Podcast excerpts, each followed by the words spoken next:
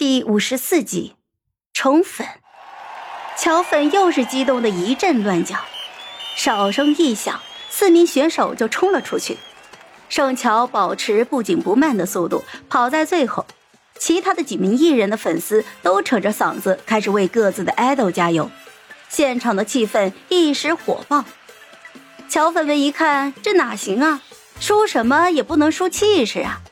于是，乔粉在查查的带领下就开始喊：“乔乔加油！乔乔加油！乔乔加油！”一波盖过一波，很快就把其他家的应援声都给压了下去，整个场子都回荡着“乔乔加油”的喊声。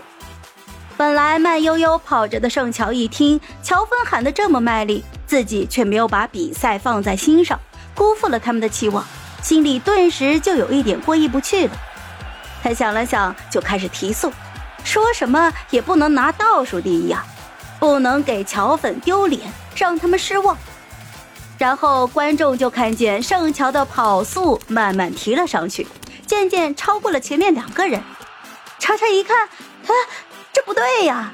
再这么跑下去，乔乔就要拿前三了，不是就要进入复赛，又要跑一场了吗？他们的初衷那可是让他早点淘汰呀。查查又大手一挥，重新组织了乔芬喊口号：“乔乔不加油，乔乔不加油，乔乔不加油！”正在狂奔的盛乔是一脸懵啊！啊，妹的，你们搞死我算了！最后盛乔跑了一个倒数第二，刚刚好，既没有丢脸，又踩着线淘汰。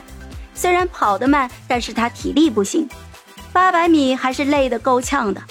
刚过终点，就不顾形象的往地上一躺，方白赶紧跑了上去，把他扶了起来，披了件外套，有地上的热水。盛乔就问他：“唉，累死了，这节目没我什么事儿了吧？”